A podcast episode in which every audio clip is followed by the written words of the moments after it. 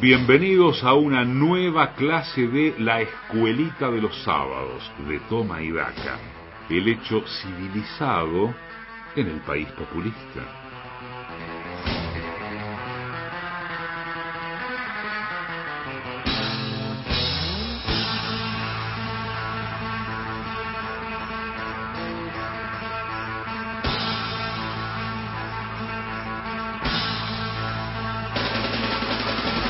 Y a las 12 horas 16 minutos, todo lo que pasó hasta ahora es menos importante que la reflexión, que la profundidad, la educación, la cultura y la iluminación que nos trae nuestro pedagogo de fuste. Él es Julián Ellensweig.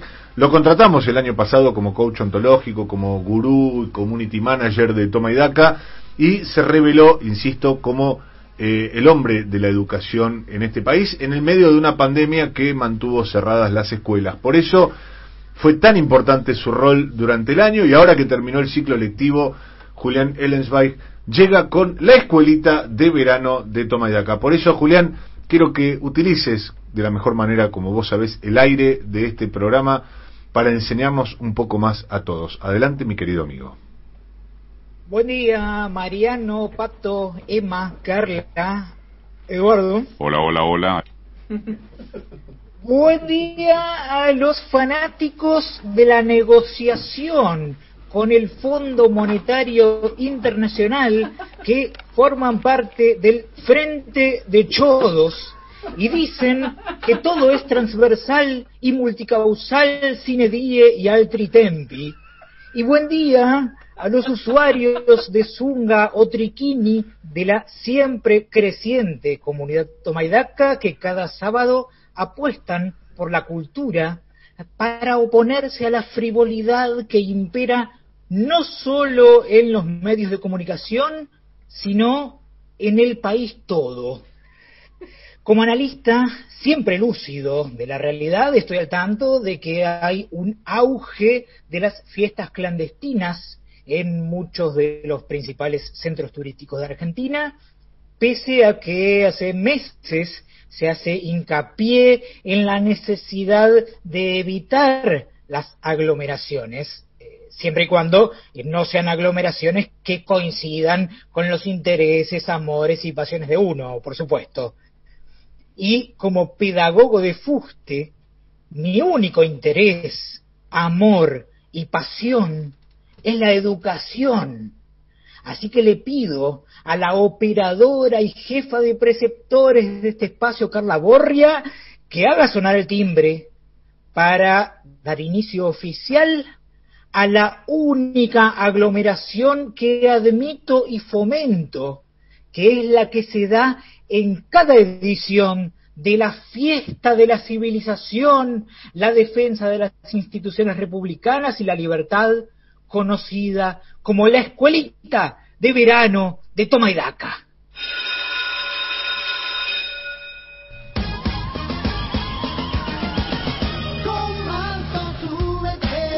Bienvenidos a la escuelita de verano de toma y daca, chiques.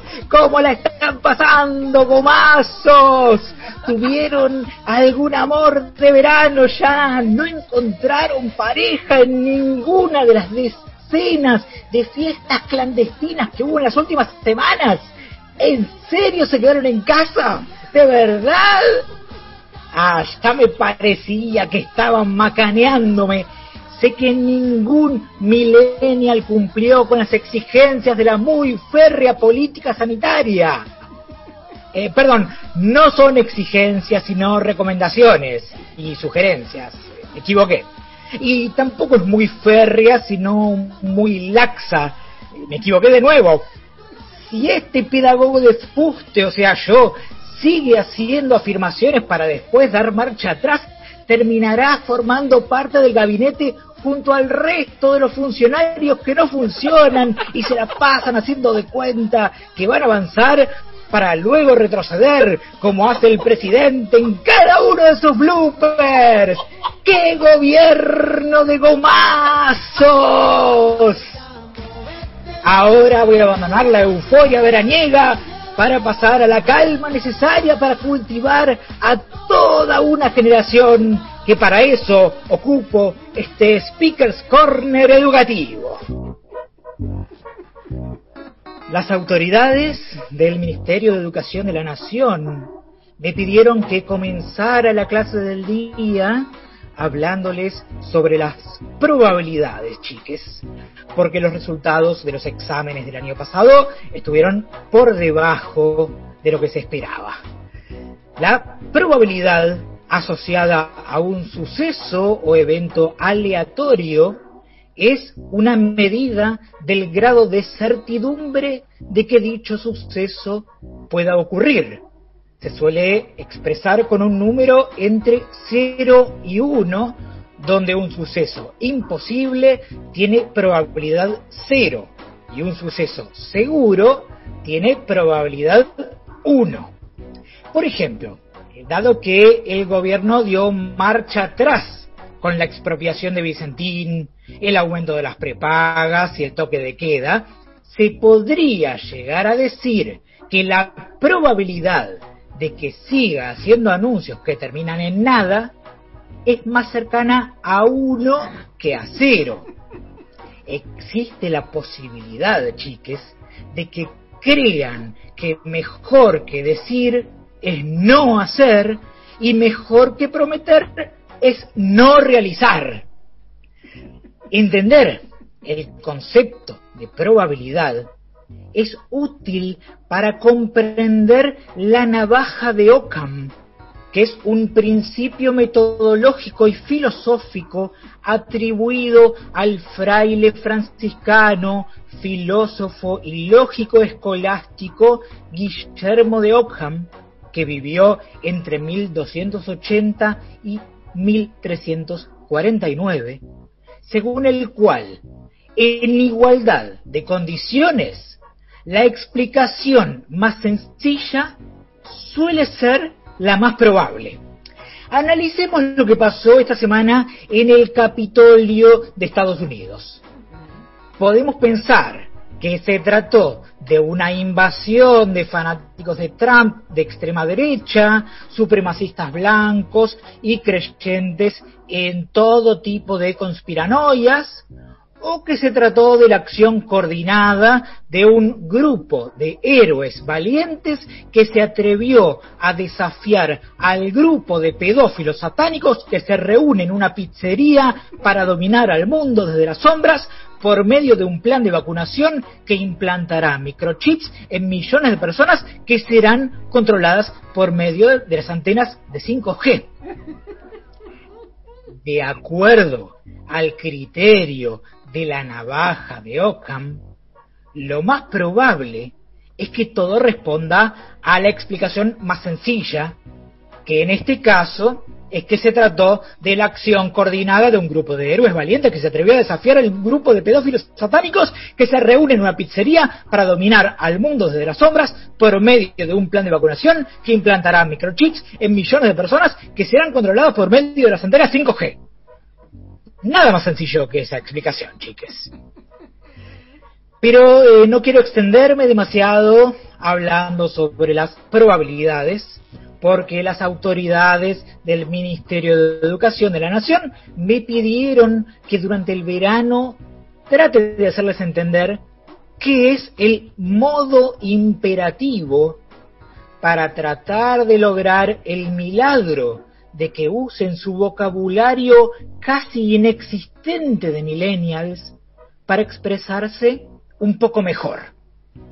El modo imperativo, chiques, es un modo gramatical empleado para expresar mandatos, órdenes, solicitudes, ruegos o deseos. ¿Se les ocurre algún ejemplo de modo imperativo? Acá un chique me manda un mensaje que dice, quédate en casa. Muy bien. La frase, quédate en casa, es un ejemplo correcto de modo imperativo porque expresa un mandato o, es un ruego. o es un deseo que nadie cumple para copar playas en las que no hay distanciamiento social, bailar en fiestas clandestinas o simplemente salir de Rainbow y agitarse en los bares. Ya sea un mandato, un ruego o un deseo que nadie cumple, quédate en casa es un buen ejemplo de frase en modo imperativo. Y si la serie de aumentos en la nafta continúa, tal vez haya más gente que se quede en su hogar para no seguir gastando. Y la frase quédate en casa pase de ser una sugerencia que nadie toma en cuenta a un deseo hecho en realidad. Otro ejemplo de modo imperativo es el planteo de confederaciones rurales argentinas, la Federación Agraria Argentina y la Sociedad Rural Argentina de que el gobierno revise la medida de cerrar temporalmente hasta el primero de marzo próximo el registro de exportaciones de maíz.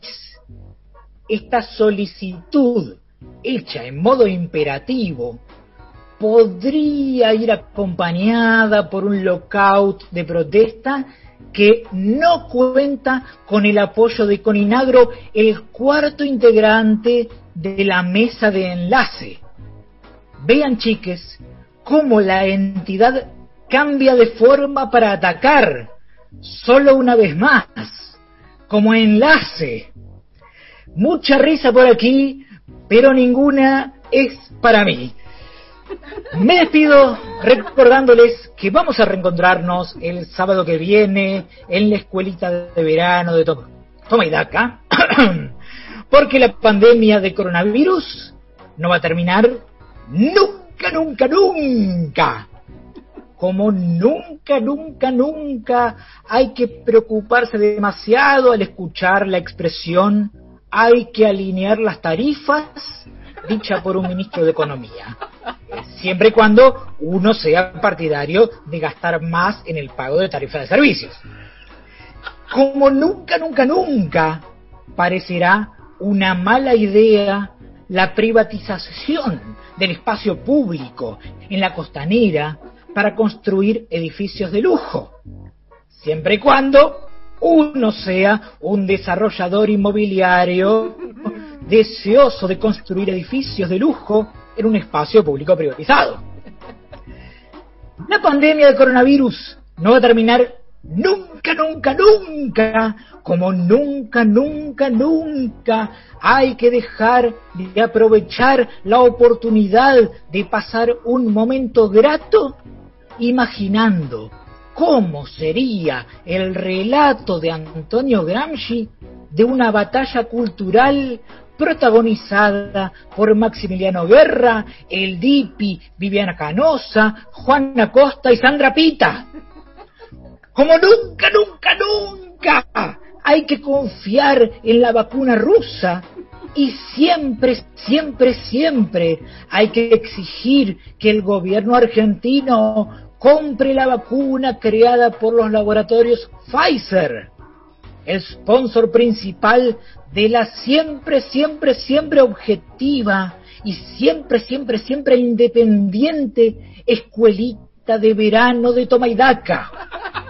Y como nunca, nunca, nunca dejaré de hacer lobby para que se legalice la eutanasia en Argentina al final de cada clase, hasta lograr mi nuevo objetivo, eutanasia o muerte, chiques.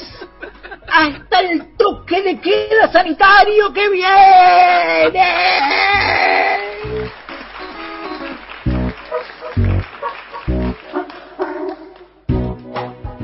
Toma y daca. AM750.